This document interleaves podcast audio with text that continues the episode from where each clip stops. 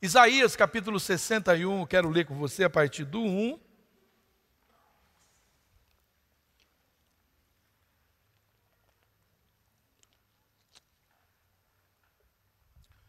O texto diz: O Espírito do soberano Senhor está sobre mim, porque o Senhor ungiu-me para levar boas notícias, boas notícias aos pobres, e enviou-me para cuidar dos que estão com o coração quebrantado a anunciar a liberdade aos cativos, a libertação das trevas aos prisioneiros, para proclamar o ano da bondade do Senhor e o dia da vingança do nosso Deus, para consolar todos os que andam tristes e dar a todos os que choram em Sião uma bela coroa ao invés de cinzas e óleo de alegria ao invés de pranto, e um manto de louvor ao invés de espírito deprimido.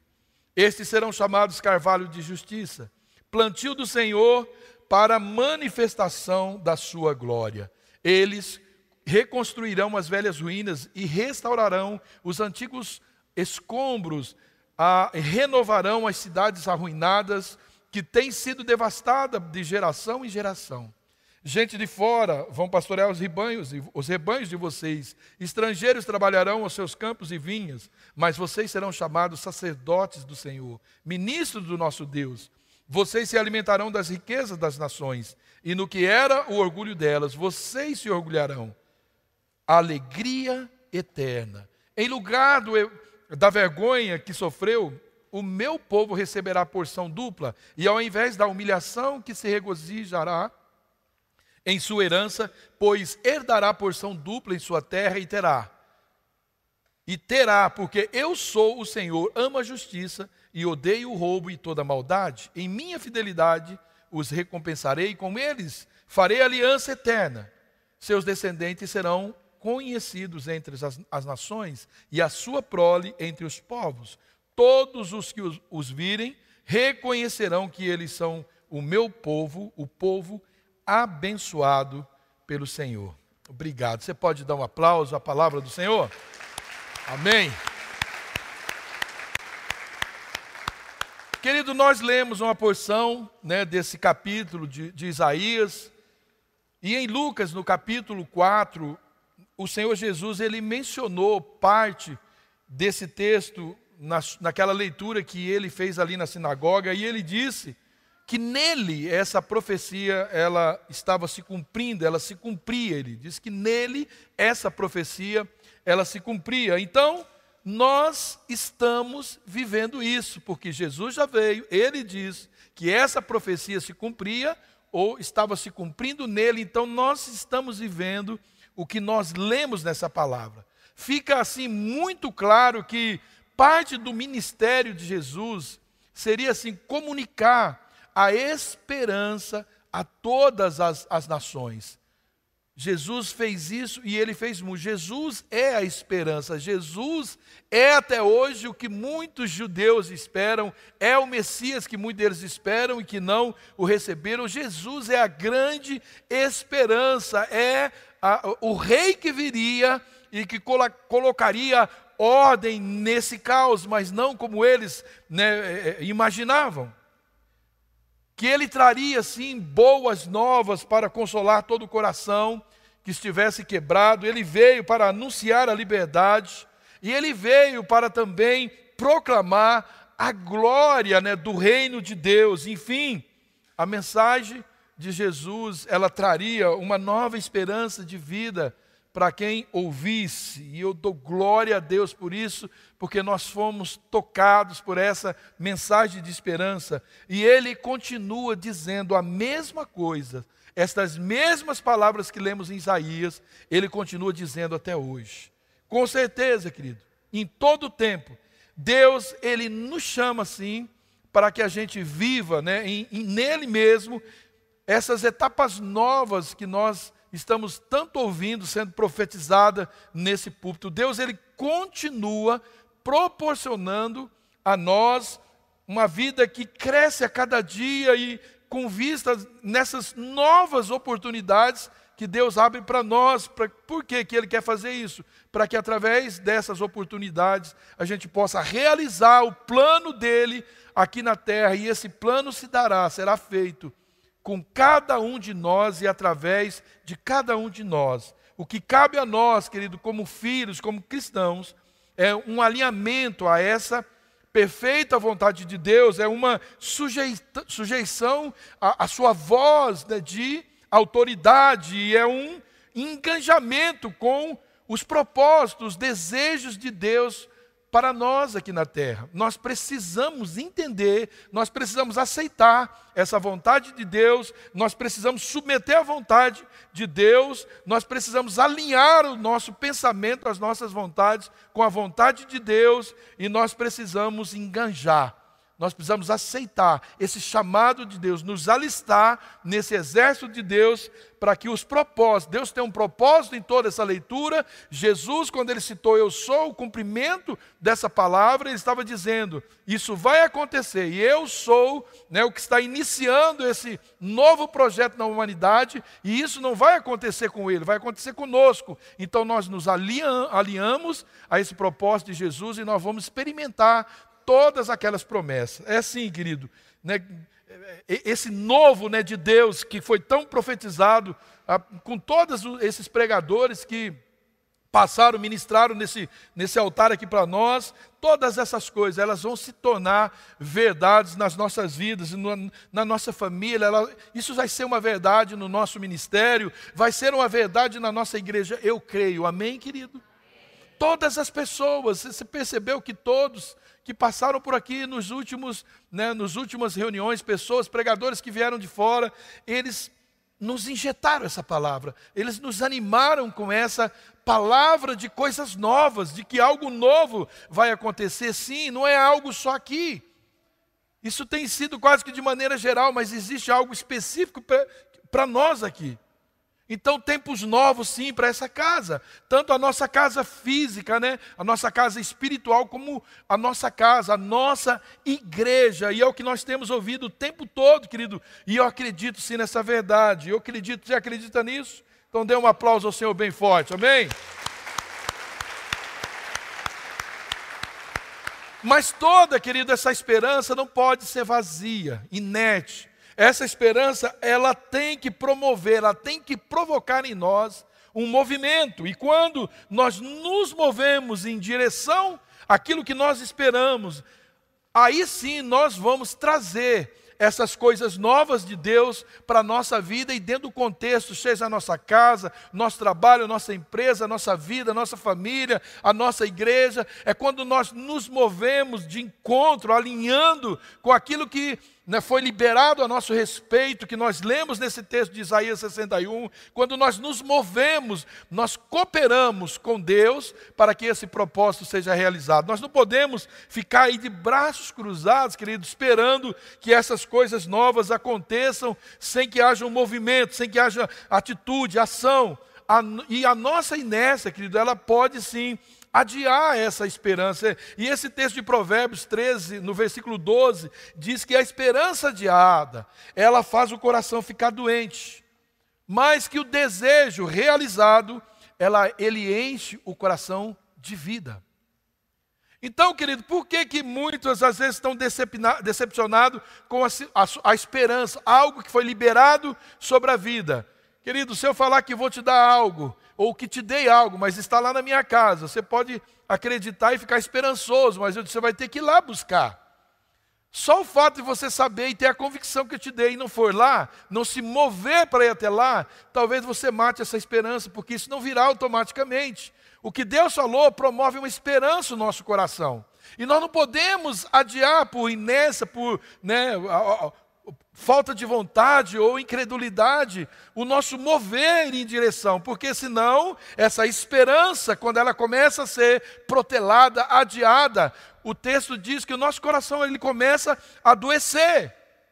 Mas quando a nossa esperança, é, quando aquilo que nós esperamos se realiza, então o nosso desejo é realizado e o nosso coração se enche de vida. O que nos faz permanecer firmes, animados no Senhor, é ver que o que Deus falou é verdade, que acontece na nossa vida. Não é só uma história que está lá nas páginas da Bíblia, não. Isso acontece na minha vida e na sua vida todos os dias. Amém, querido? mas é preciso que a gente se movimenta. E Deus ele tem plantado esperança nos nossos corações. Ele tem dito, né, repetidas vezes que né, nessa casa que ele, ele vai fazer coisas novas e certamente ele quer nos lembrar que isso deve ser uma esperança que precisamos perseguir dia após dia.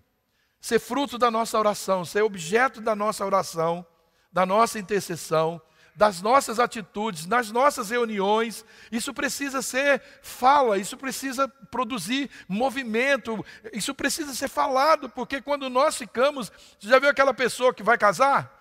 O que, que ela faz? Ela só fala do casamento. Você vai conversar casamento, casamento. Aquela pessoa que encontrou o amor da sua vida, você vai conversar. Você quer conversar outra coisa? Não tem jeito, só fala daquilo, porque aquela esperança está bombando no coração.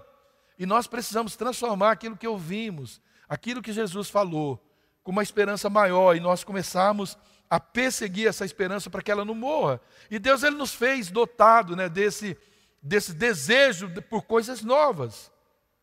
Você já reparou, querido, que todo mundo gosta de presente, abrir o presente? É gostoso ou não é abrir presente? Porque você espera uma coisa nova ali dentro, né? arrancar etiquetas, né? Quando você vê uma roupa com etiqueta, você ganha uma roupa de alguém, alguém que às vezes está lá em casa. Essa semana mesmo eu dei algumas roupas para uma pessoa e, e a roupa já estava no cabide, mas sabe, não servia para mim, eu não estou conseguindo botar aquela roupa, eu dei para uma pessoa, ela, e a roupa estava com etiqueta mesmo, que ela olhou melhor do que a roupa foi a etiqueta. Uau, está com a etiqueta. Tipo, você não usou, é nova ainda. Não? Então, a gente foi dotado, Deus nos fez assim. Calçar aquele sapato novo, às vezes tá, a gente quer vir para a igreja, mas quer o sapato novo, mas ele ainda está pegando. Mas a gente não importa, porque é novo, a gente vai vir com ele. Então, coisas novas, às vezes, ainda que ela possa incomodar, é nova. Eu gosto. Cheiro de banco de carro novo, cheiro de couro, cheiro de carro novo. Né? Tem gente que não tira o plastiquinho para ficar com o cheiro do carro novo. Né? Pô, até tem o cheirinho de carro novo, não tem? Um cheirinho que bota lá. Eu não, nunca pus lá, porque a gente é tão cheiroso, não precisa do cheirinho, né? Mas, mas tem cheirinho de carro novo, né? E cheiro da casa nova, aquela. Quando pinta a casa, pensa quanta coisa que ele está ligado a isso a, essa, essa coisa natural que Deus colocou dentro de nós, de gostar de coisas novas. Realmente, querido, existe algo em nosso espírito que ele é atraído pelo novo. Deus é um Deus de novidade. Não foi, isso não foi algo né, assim, que veio do nada, não. Foi Deus que colocou isso em nós. E há um interesse da parte de Deus em que nós andemos nesse processo dele que está disponível aí para todos nós. O homem ele precisa entrar nesse novo de Deus para que ele viva, para que ele não morra e viva eternamente. Quem não vive novidade de vida começa a viver morte, começa a morrer. Quem não desfruta de degraus de novidade, de coisas novas, começa a andar num caminho ao contrário disso. Segundo aos Coríntios 5,17. Portanto, se alguém está em Cristo, é uma nova criação. Se está em Cristo, é uma nova criação. Diz que as coisas antigas já passaram, e eis que fizeram-se coisas novas. Então Deus diz que a conversão, o fato de você receber a Cristo, é um chute que você dá nas coisas velhas, você não quer mais suas quinquilharias, aquilo que era entulho na sua vida, e agora você começa a andar, a visualizar, a caminhar sob essa perspectiva das coisas novas que surgiram na sua vida, desde da nossa conversão. A gente vê aqui, Deus, ele inicia um processo de novidades na nossa vida querido, e é realmente uma nova vida, muito diferente daquela vida que nós tínhamos no passado, e é somente uma entrega total a Cristo é que pode trazer esse convencimento em nós de que todo o nosso passado, aquela velha natureza que às vezes nós valorizamos tanto, isso tudo Deus apagou. Amém, querido? É a nossa conversão que tem esse poder que Deus nos dá esse poder através de quando entregamos nossa vida a Ele, de largar aquilo, aquelas coisas que achávamos que era boa, porque nós encontramos algo que é muito melhor. E Deus não só nos faz deixar, mas Deus apaga aquilo da nossa vida. Mas o que parece, querido, é que Deus, sim, Ele ama esses novos começos, que Deus sempre apreciou novas coisas, e é assim que Ele faz com os seus profetas, com o seu, né, o seu, os homens que atuaram no passado, sempre dando uma perspectiva de novidade. Em Apocalipse, no versículo 21, 5, no capítulo 21, versículo 5, ele diz: Eu estou fazendo novas todas as coisas. Deus está fazendo novas todas as coisas o tempo todo. E, e ele acrescentou: escreva isso, pois essas palavras são verdadeiras e dignas de confiança. Deus não queria que ficasse alguma, do, alguma dúvida de que Ele não é o Criador, ou que Ele é o Criador de coisas novas, coisas novas o tempo todo. Deus está tá, tá dizendo: escreva isso, porque vocês vão ver que eu crio coisas novas em todo o tempo. Isaías 40, versículo 3, ele põe um novo cântico na minha boca todos os dias. Será, querido, que as nossas canções elas têm sido renovadas a cada manhã. Você tem, o Senhor ele tem realmente ouvido um novo cântico dos nossos lábios todos os dias. Porque é assim, querido, um, um cântico antigo, um cântico né, velho que não foi deixado para trás, que ele canta, que ele começa a falar muito alto. Esses cantos, cânticos antigos, velhos, que ainda eles não saíram do, daquele repertório da nossa vida. E quais são, querido? Vamos lá. O canto da murmuração, o canto da reclamação, o canto da fofoca, desesperança, o canto da lamúria, da dor, o cântico da, da impossibilidade, o canto da timidez, desilusão, orgulho, o canto, o cântico né, da, da avareza e muitos outros cânticos começa a querer entrar no repertório da nossa vida, e se a gente vacilar, essas são as coisas que Deus apagou do passado, que fazia parte do repertório da nossa vida. Agora, Deus tem um novo cântico. Nós temos uma, uma perspectiva, não só porque liberaram-nos palavras para um novo tempo que está chegando, um novo tempo que está aí muito perto, mas a Bíblia já nos diz isso, que Deus tem esse tempo para nós. Esse tempo ele é eternizado em Deus. Daqui até o céu, nós vamos viver numa perspectiva crescente de coisas novas, que termina lá no colo do nosso papai. Não há como ser diferente. Todos esses cânticos que eu falei agora são canções que nos prendem ao nosso passado. E não pode, querido, provar o novo sem antes o velho sair. Aonde há um, né, um copo cheio de, de, de, de sujeira, não dá para pôr água limpa. Nós precisamos nos esvaziar do velho para que o novo seja, é, seja colocado ali. E Deus ele diz que coloca o novo cântico em nossos lábios. Mas ele é o meu cântico. Deus tem que ser o meu cântico diário. Isaías 12, 2 diz: Deus é a minha salvação, terei confiança, eu não temerei. O Senhor, sim, o Senhor é a minha força, é o meu cântico, Ele é a minha salvação. É isso que precisa estar né, bem, bem é, focado na nossa mente: que Deus é o nosso cântico maior, que Ele, sabe, é o nosso cântico número um, que quando esse cântico está muito presente na nossa boca, os outros cânticos que entulham, que é os cânticos do passado, eles vão sendo tirados e Deus vai ocupando esse lugar de alegria, esse lugar de satisfação. Sabe aquele cântico eu cumpri, o que eu prometi, e, né, e também pela gratidão por tudo que aquilo que eu recebi no, Jonas, no livro de Jonas, no capítulo 2,9, diz: Mas eu, com um cântico de gratidão, eu ofereis, oferecerei sacrifício a ti, o que eu prometi cumprirei, cumprirei totalmente, porque a salvação vem do Senhor. Um cântico porque ele está ele tá muito feliz, porque ele diz: Olha, o que eu cumpri, o que eu prometi, eu cumpri. E eu estou feliz. Então, o Senhor está dando motivos, N motivos, para que a gente faça dele o nosso cântico. Tudo se, né, é, é, é se direciona para ele. Toda a nossa expressão de gratidão, de alegria, se direciona para Ele. Apocalipse 15, 3. E cantava um cântico de Moisés, servo de Deus, o cântico do Cordeiro. Grandes e maravilhosas são as tuas obras, Senhor. Todo-Poderoso, justos e verdadeiros são os seus caminhos. Ó Rei das nações, quem não temerá, ficará teu nome. São cânticos da Bíblia que Deus né, nos apresenta. Isaías 51, 11. Os resgatados do Senhor voltarão, entrarão em Sião com cântico de num, com cântico, alegria eterna coroará sua cabeça, júbilo e alegria se apossarão dele, tristeza e suspiro deles fugirão. As promessas do Senhor, sempre anulando o cântico antigo. Tristeza, dor, choro, esses sumirão, agora serão substituídos por um cântico de alegria. Ele é o nosso cântico de alegria. Como, querido, essa linguagem de cântico faz parte, querido, da nossa vida, faz parte do mover de Deus dentro da história bíblica.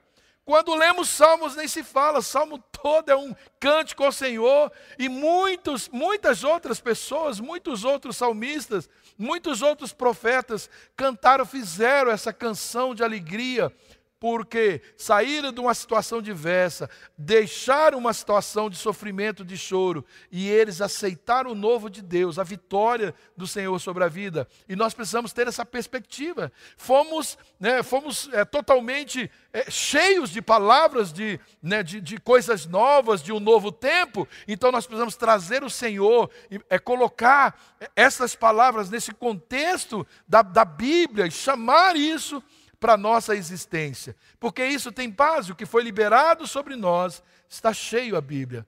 Então eu oro, eu profetizo. Deus, é isso aqui, ó. o Senhor liberou essa palavra para a nossa igreja, para a minha vida, foi para mim particularmente. E eu estou chamando essa palavra, eu recebo essa palavra, eu deixo o meu cântico antigo e eu entro no cântico do Senhor. Mas o que é comum as pessoas, querido, muito comum, é as pessoas ficar esperando aquelas datas né, expressivas aí para alegrar a, a, alegria, às vezes, por algumas coisas, etapas de que marcam a nossa vida, como aniversário, ano novo e outras. Mas olha o que diz Lamentações 3:22. Graças ao grande amor do Senhor é que nós somos que não somos consumidos, pois as suas misericórdias são inesgotáveis, renovam-se a cada manhã. Grande é a tua fidelidade. Por que esperar datas específicas, se nós temos um Deus que renova suas misericórdias, Ele renova sua bondade, renova o seu amor, renova a sua graça, a sua bênção, Ele renova a sua promessa a cada manhã. Nós não precisamos, querido, esperar um ano todo, às vezes até chegar o um ano novo, um aniversário, ou algum nascimento, ou uma promoção, para a gente experimentar algo novo. Não! Não podemos basear a nossa alegria, a nossa satisfação por um fato que é só mais um fato. O Senhor fará muitas vezes essas promoções. Você vai ter muitos aniversários. Vai dar de ano em ano, é muito tempo você comemorar. O Senhor diz que tem uma graça, o Senhor tem uma misericórdia, o Senhor tem uma dádiva que ela renova na sua vida todo dia, ela é digna de, de uma grande celebração, desde o seu levantar ao seu levantar o seu deitar, né, o seu levantar, você tem a graça do Senhor se renovando sobre a sua vida. Porque essa misericórdia do Senhor, ela se renova a cada manhã. Isso significa, querido, o Senhor tirando aquela, aquelas velhas cargas né, do, do, do passado, né, de pecado pesado na nossa vida, e Ele está aliviando todos os dias. Essa graça é o favor que nós não merecemos. Essa graça é o Senhor tirando a carga do peso do pecado e liberando perdão, a graça de Jesus essas promessas que nós lemos em Isaías 61 sendo lançadas sobre nós, quando diariamente que nós tomamos sobre nossa vida esse leve fardo de Jesus, nós recebemos dessas porções da misericórdia renovada do Senhor para a nossa vida. Desfrutar, querido, dessa misericórdia significa para nós descanso, alegria, significa paz, uma vida renovada pelo seu favor, querido, ela está sempre sobre nós, diariamente. E não é para agora, e nem para depois, e nem foi, nem é, ela foi, é e será. Nós não temos como sair aonde a gente for, nós estaremos sobre a graça do Senhor, não importa onde você vai viajar. Essa, essa misericórdia do Senhor, essa graça do Senhor, ela está sobre a sua vida. Mas como é que o Senhor atua né, para que nós recebamos dele essas coisas novas na nossa vida. Eu peguei o texto de Ezequiel, capítulo 11, versículo 19, que diz: Darei a eles um coração não dividido e porei um novo espírito dentro deles. Retirarei deles o coração de pedra e lhes darei um coração de carne. Então a primeira coisa que eu vejo, querido, para que a gente experimente, ouvir só não basta. Nós precisamos movimentar e nós precisamos de praticar. Tudo o que ouvimos é para uma prática. Nós precisamos colocar em prática quando ouvimos. Alguém estuda, ele lê, ele ouve o seu professor, mas se ele não colocar em prática o que ouviu, ele não vai ser, não vai é, construir aí um, né, uma, uma profissão.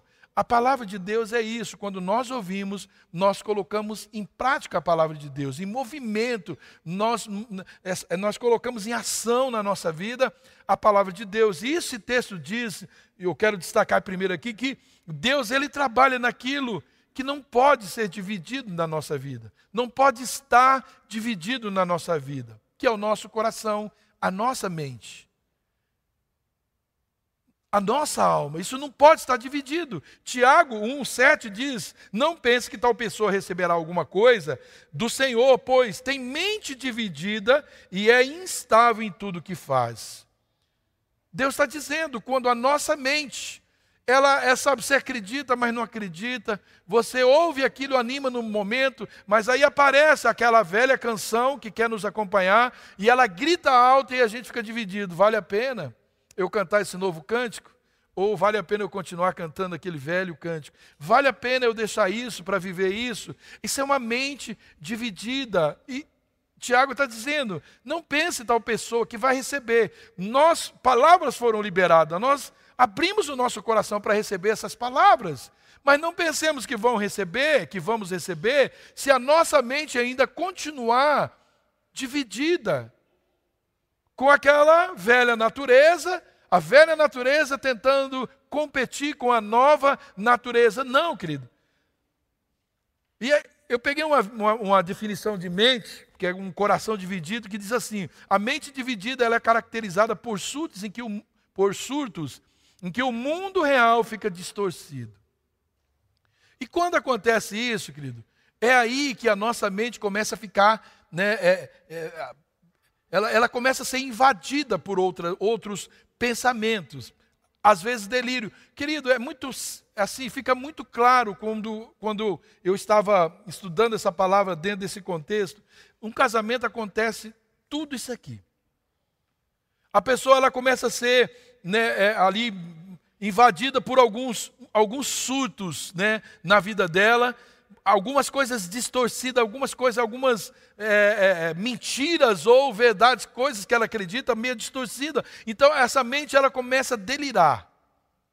Ela começa a delirar, a pensar coisas assim impossíveis que ela nem mesmo ela às, às vezes acredita que aquilo vai acontecer, mas o delírio faz a gente cair em situações que a gente parece, sabe que vai dar certo, mas acaba indo. E depois, começa um, ali uma alucinação.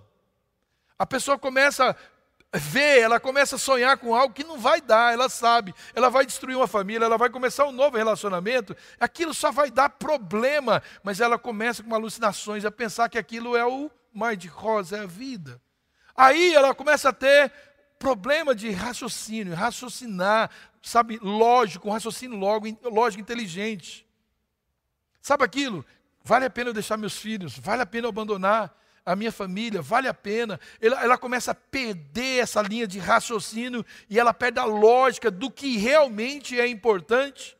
E aí ela começa o quê? A perder a concentração. Já o que, o que é para se concentrar não, não, não funciona mais. E aí, querido, o que entra depois é a falta de motivação. Quando se perde a motivação, querido, quando ela vai embora da nossa vida, é sinal que o coração está sendo bombardeado por outras demandas e que ele está em conflito, ele está dividido. Quando a gente começa a ficar sem motivação, é porque nós estamos vivendo todo esse, esse processo aqui né, de, um, de, um, de, um, de um pensamento distorcido, uma mente que está invadida por delírios, alucinação. A gente está com problema de raciocinar corretamente, de problema de concentrar no que realmente importa, e aí nós começamos a ficar desmotivados. Então, querido, se por acaso você está desmotivado a algo, é um bom momento para analisar o coração, porque nós recebemos preciosidades, pérolas poderosas de Deus. Se nós não encontramos motivação para perseguir aquilo que Deus está nos dando, é um sinal que nosso coração pode estar dividido. E há muitos textos na Bíblia, mas muitos, muitos, que falam para nós do perigo desse coração dividido. Mateus 12, 25 diz que mesmo um reino dividido, ele não prevalece. Está falando de algo tão grande e que nem depende de uma só pessoa, mas se ele estiver dividido, ele não prevalece. Amós, no capítulo 3, fala que a falta de acordo, ela, ele, ele enfraquece empobrece uma relação, seja ela qual for. E a, a falta de acordo, ela se dá por corações que estão divididos. Cada um defendendo o reino, cada um defendendo a sua a sua parcela, cada um defendendo as suas, né, a sua justiça. 1 Coríntios 1,10 diz: Rogo-vos, pois, rogo-vos, porém, irmãos, pelo nome de nosso Senhor Jesus Cristo, que digais toda uma mesma coisa, todos uma mesma coisa, que não haja entre vós dissensões. Antes, sejais unidos em um mesmo sentido e um mesmo parecer. Pastor, você acredita que isso é possível? Acredito, porque é a palavra de Deus. O problema é que nós estamos tão contaminados com a tal da democracia que, diga-se que, de certo ponto, em algumas coisas ela é boa, mas o reino de Deus nunca foi democrático. É teocrático. Como que isso é possível? Dizer todo, todo mundo uma mesma coisa. Pois a palavra de Deus dá a direção para que isso aconteça. É a palavra de Deus a direção. Se ela falou, eu não tenho opinião. Não é do jeito que eu quero fazer, não é do jeito que você quer. É do jeito que a Bíblia diz e nós vamos seguir o que Deus falou. O problema é que nós temos nossas opiniões, o nosso jeito é melhor do que o dos outros. E aí nós queremos imprimir o nosso ritmo, o nosso jeito, não vai, não vai dar certo. Paulo está dizendo, ele rogo-vos, é uma oração exaltada, ele está dizendo, eu estou orando, mas estou, eu estou gritando, digam vocês todos a mesma coisa, e não haja entre vós dissensões, sejam unidos no mesmo sentido e no mesmo parecer. Ele está dizendo: vão para a palavra, lá vocês vão encontrar um jeito de vocês caminhar nessa perspectiva. Como que nós vamos experimentar coisas novas? Se Deus tem coisas novas para um corpo, mas cada um, cada membro do corpo, busca essas coisas novas de forma diferente. É como se alguém dissesse para, olha, Ney, você ganhou um presente lindo está lá numa loja no centro, aí o meu braço fosse lá para a Vila São João, a minha perna fosse lá para o outro bairro, Parque Aquático.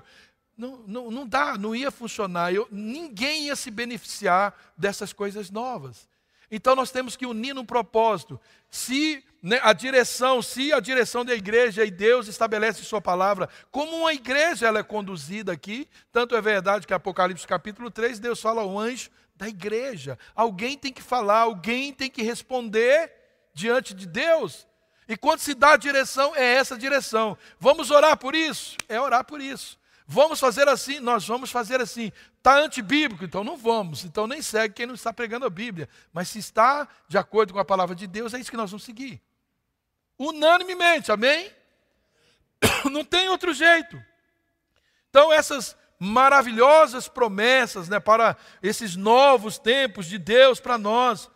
Ele virá nesse ambiente de unidade, quando a nossa linguagem ela for unânime, né, essas divisões que porventura há no nosso coração, na nossa alma, elas, elas desapareçam e dê lugar a, a, a esse, essa unidade de destino, que é o, esse mesmo parecer, unidos no mesmo sentido. Quando há, quando há unidade, nós caminhamos, nós temos né, uma unidade no destino. 1 Coríntios 14, 33, porque Deus não é Deus de confusão, senão de paz, como em todas as igrejas dos santos. Paulo está dizendo que Deus não é um Deus de confusão, ele é um Deus de paz, como todas, como todas as igrejas dos santos. Os salvos é um lugar de paz. Ali Deus não é um Deus que promove confusão. Agora, querido, Deus ele conhece, ele age assim, mas ele conhece as nossas fraquezas e o quanto o nosso coração ele é tendencioso.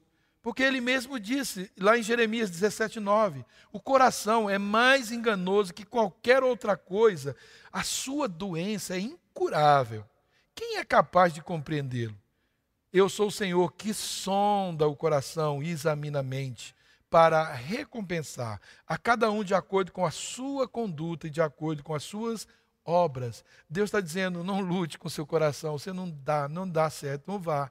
O coração do homem, ele é enganoso, mais enganoso do que qualquer outra coisa. Ele diz: a sua doença é incurável. Ele está dizendo: só eu posso curar o engano do coração de vocês. Para quê? Porque o Senhor, ele diz que o Senhor som do coração, ele examina a nossa mente para recompensar. Então ele cura, ele examina o estado do nosso coração ele encontra um coração doado, ofertado a Ele, Ele cura o nosso coração. E aí nós passamos a cooperar com Ele e recebemos por isso recompensa. Então não adianta, querido, a gente querer curar o nosso coração e nem compreender o nosso coração. Nós não vamos conseguir de forma alguma. Somente Deus pode fazer isso. E Ele vai fazer se a gente deixar. Deus não é invasor. O inimigo é, ele só precisa que você abra um pouquinho a brecha, a porta, um, abra não, um pouquinho. Ele, ele vai avançar e ele vai arrombar a porta, mas o Espírito Santo é delicado. Deus, né, o Espírito Santo é um cavalheiro, ele vai bater na porta e se você abrir, ele vai entrar. Então, só Deus, querido, é que pode fazer isso. E ele vai fazer, mas ele vai fazer se a gente deixar. E depois ele vai dar para nós, como dizemos no texto, recompensas pela nossa resposta diante do que ele fez no nosso coração. Ele vem, cura doença que nós não podemos, ele dá compreensão que nós não temos, e aí ele dá o que nós precisamos fazer, e a nossa resposta de encontro com a perspectiva dele vai trazer para nós recompensa. E isso é a novidade de Deus. As recompensas de Deus são as novidades de Deus que encontram um coração que diz: estou mesmo, meu coração é doente, eu não consigo lidar com ele. Eu me entrego, eu me rendo, Deus.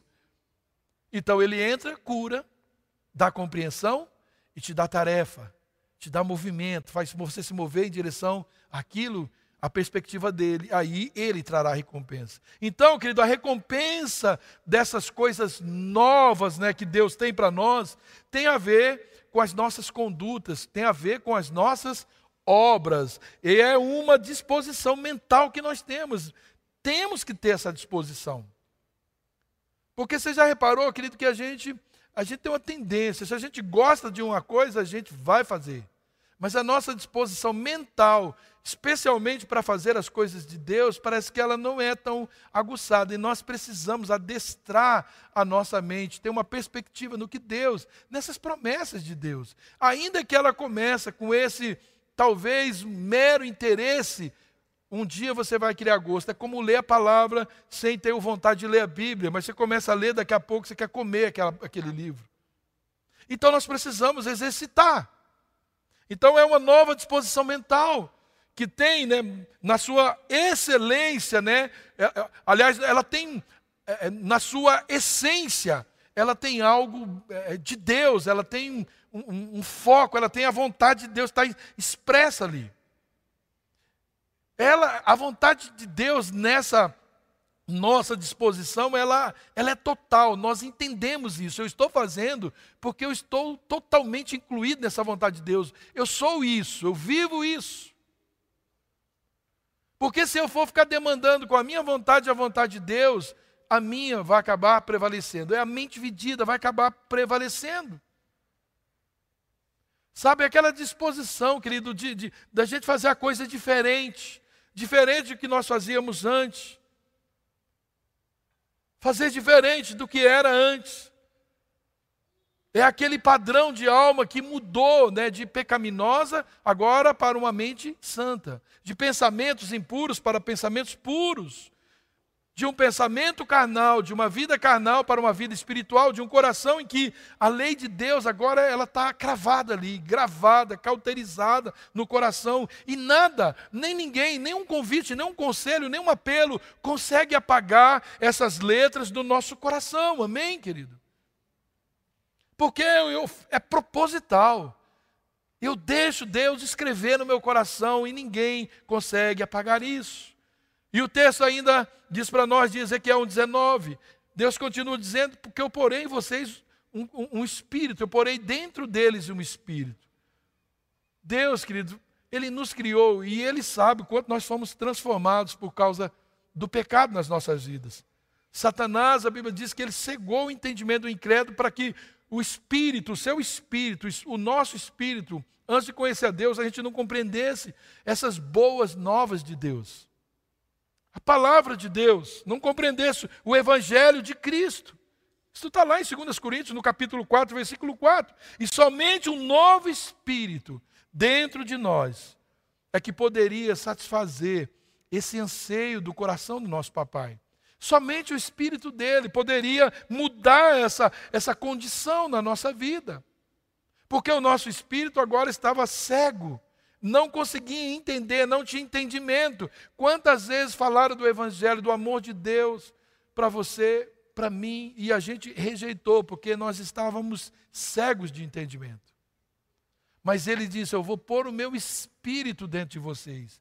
Porque o nosso espírito, querido, quando ele é renovado pelo Espírito de Deus, para uma disposição, né, conforme a, a santidade dele, então ele cumpre ali muito prontamente a sua vontade em todas as coisas.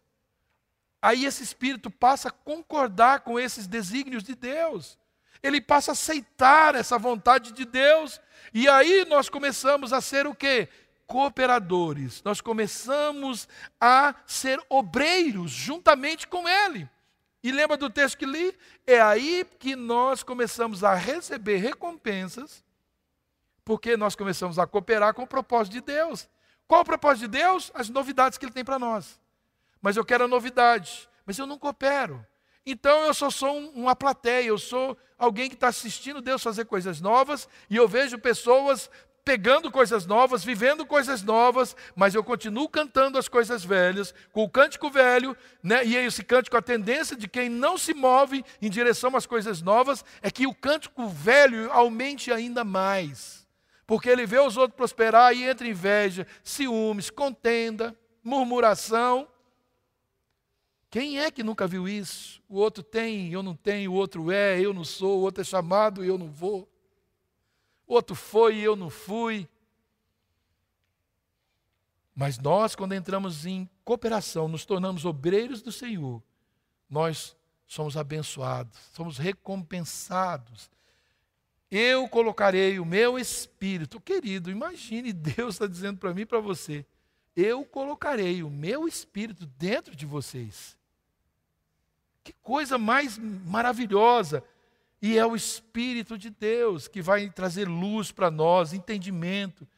É o Espírito de Deus que vai nos regenerar. É o Espírito de Deus que vai nos santificar. Este, querido, é o Espírito Santo, aquele que é dado e ele mora em todos os crentes verdadeiros. O que Deus, querido, está nos apontando é um novo tempo.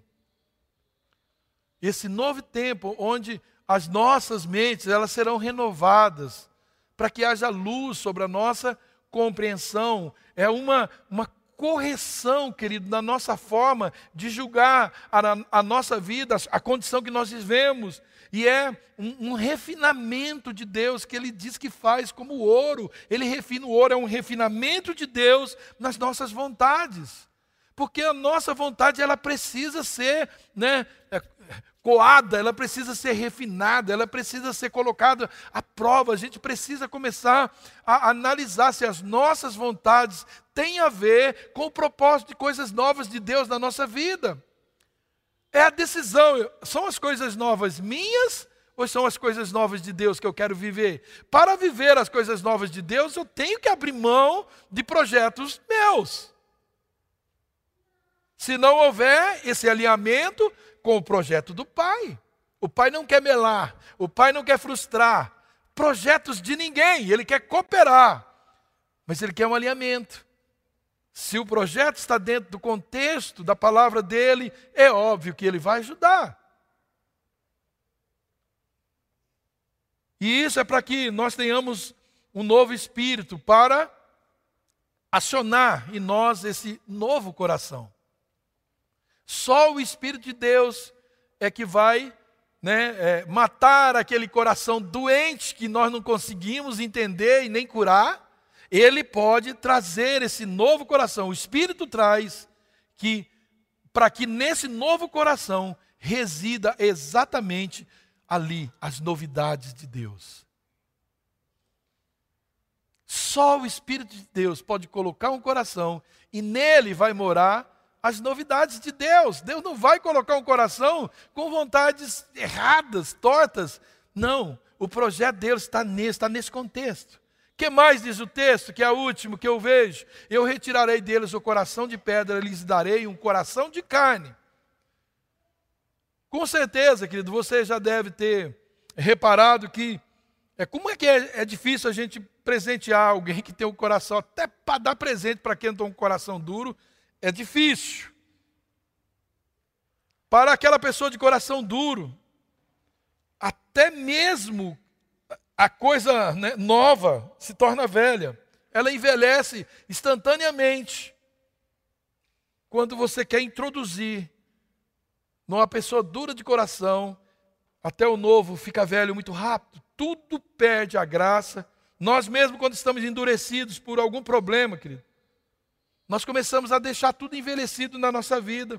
Já reparou que quando nós entramos em certas né, demandas na nossa vida, a gente fica repetindo a mesma coisa e aquilo vai começando a fazer parte da nossa vida. E geralmente, quando é assim, a gente repete muito mais as coisas negativas, o que deu errado, do que a perspectiva de algo que pode mudar. E aí, quando a pessoa quer fazer um bem e nós nos encontramos nessa situação, até o bem é ruim. Pessoa vem cheia de amor, querendo fazer um bem, é ruim. Por quê? Porque o coração está endurecido. Se Deus, querido, não fizer uma obra milagrosa em nós, tirando esse coração totalmente petrificado pelo pecado, pelas mazelas, os problemas que nós enfrentamos diariamente. Jamais nós vamos ver essas flechadas, né, de amor de Deus que estão apontadas para nós. E se elas atingir o nosso coração dessa forma, querido, como tem sido, né, todo o tempo ele lançando essas flechas, porque Deus é bom, mas se lançar essas flechas, ela não vai penetrar porque elas são festas de amor e ela não entra em coração né, petrificado. Como Deus tem misericórdia, Ele renova todo dia. Porque quantas, né, quantas lanças de amor Deus tem lançado sobre nós e às vezes elas batem e a gente não deixa entrar. O coração duro, sem sentido, insensível inflexível. Esse coração, ele é capaz incapaz, querido, e, e ele é avesso a receber essas impressões de Deus, e ele é incapaz também de devolver afetos. Não consegue, um coração petrificado, um coração de pedra, ele não, não consegue ser sensível às coisas de Deus. Para receber o tempo novo, querido, tão prometido a nós, Deus diz: eu darei a vocês um coração de carne. Deus vai continuar falando isso, falando isso ao nosso coração, amém? Um coração, Deus está dizendo, eu quero de vocês um coração que é macio, que é sensível, um coração que é ligado ao meu espírito, ele é espiritual, que é também consciente dessas né, dores, mas também dos prazeres da vida. Não, não é um coração que nega que a, a coisa às vezes dói mas é um coração que se alegra com, com, as, com os prazeres espirituais, é um coração um, que tem um temperamento diferente, é um coração que ouve a lei de Deus, é um coração que, que ele treme, ele treme, ele treme é, é, assim, essas ameaças que constantemente chegam até ele, porque ele é sensível. Um coração sensível, ele sabe quando alguém está querendo roubá-lo, quando alguém está querendo entrar ali. Quando coisa ruim está querendo entrar ali. Então ele treme essas ameaças. É um coração que é moldado conforme a vontade de Deus. É um coração, querido, que está disposto não só a fazer, mas a ser. Um coração que está disposto a sofrer por causa daquilo que Deus deseja. Olhamos para a Bíblia e a gente vê que para viver as novidades de Deus, da terra ao céu, nós vamos passar por várias etapas. E nessas etapas, o ser é mais importante, né, é menos importante do que aquilo que Deus está fazendo em nós. Às vezes, querido, para atingir isso, Deus vai você vai passar por dores, eu vou passar por dores, refinamentos de Deus na nossa vida, que sem essa etapa a gente não conseguiria chegar. Já viu o filho que você fica falando, não, não, machuca. Enquanto ele não se machuca, não para de fazer. Passou por um processo de dor, porque não ouviu o pai, o pai não amou? Não, o pai amou, mas ele teve que passar e o pai permitiu para que ele aprendesse a ser o que o papai queria, queria que fosse. Então eu pergunto para vocês, meus queridos irmãos, prontos para receber o novo de Deus? Prontos para receber o novo de Deus? Amém, eu também. Então faça hoje né, um, um upgrade aí da sua esperança para que ela não fique velha e não dê mais para atualizar. Né? Já viu aqueles, aquele né, o, o celular, o computador, que chega num ponto ele você, a esperança, se você não renovar a sua esperança, ela vai daqui a pouco você não consegue atualizar mais. E aí o que, que nós lemos lá? Que ela faz ficar doente. Adoece o coração. Então, renove, não deixe cada palavra que foi liberada sobre sua vida, perca, não perca a esperança. Vai em conta, corra atrás dela, eu vou pegar isso. Isso é para mim, isso é para mim. Não deixe de jeito nenhum né? não deixa chegar o tempo que não dá mais para atualizar, perdeu, não. Você corre atrás dessa esperança. Permite que Deus lhe dê um novo coração, não mais dividido, mas um coração coerente com a proposta de Deus para a nossa vida, como corpo, como igreja, como filhos, como servos de Deus, um coração coerente com a palavra. Permita que Ele ponha o seu espírito dentro de você. Permite que Ele tire o coração endurecido e dê um coração para você amolecido, um coração de carne. É isso que Ele quer fazer. Tirar o coração de pedra, aquele que não aceita, não aceita a correção de Deus, o amor de Deus, não aceita nada. Deus quer tirar esse coração, porque aí o, o amor de Deus fica difícil de entrar. Então, porque também permita que Ele né, é, dê para você esse novo coração, o espírito dele, coloque o espírito dele dentro de você. E assim nós vamos entrar no novo de novo, e de novo, e de novo, e de novo, e de novo, e de novo, todo dia de novo, nós vamos entrar no novo de Deus. Eu creio nisso, querido. Eu creio que não ouvimos isso à toa. Eu creio que nós né, fomos, fomos não, já estávamos inseridos e chegou um tempo, o tempo de a gente se mover em direção a isso. E Deus está levantando dentro dessa casa, dentro desse grupo, dentro desse, dessa parte do corpo, um exército poderoso que vai fazer diferença, que vai trazer muitas vidas, que vai falar do nome dele, que vai é, pregar a palavra dele, que vai se levantar como um agente, sabe? Um agente de adoração, um agente né, é, é, é, de evangelismo, um profeta, um pastor, um mestre, vai levantar com o propósito de cooperar, de entrar né, em, em cooperação com o Espírito Santo, para que o projeto, o plano de Deus, o propósito de Deus aconteça. E Deus não é que ele tem um projeto único que ele quer que aconteça agora. Ele vai ter sempre um projeto novo.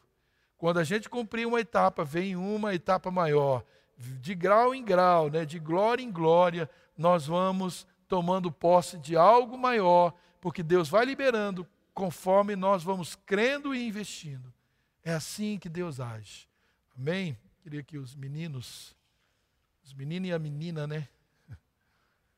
É, é assim que Deus age. E a gente só tem que se dispor e mover. Dizer só eu quero é bom, né?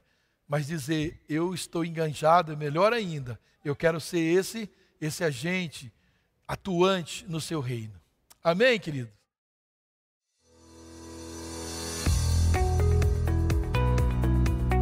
Baixe o nosso aplicativo disponível para Android e iOS.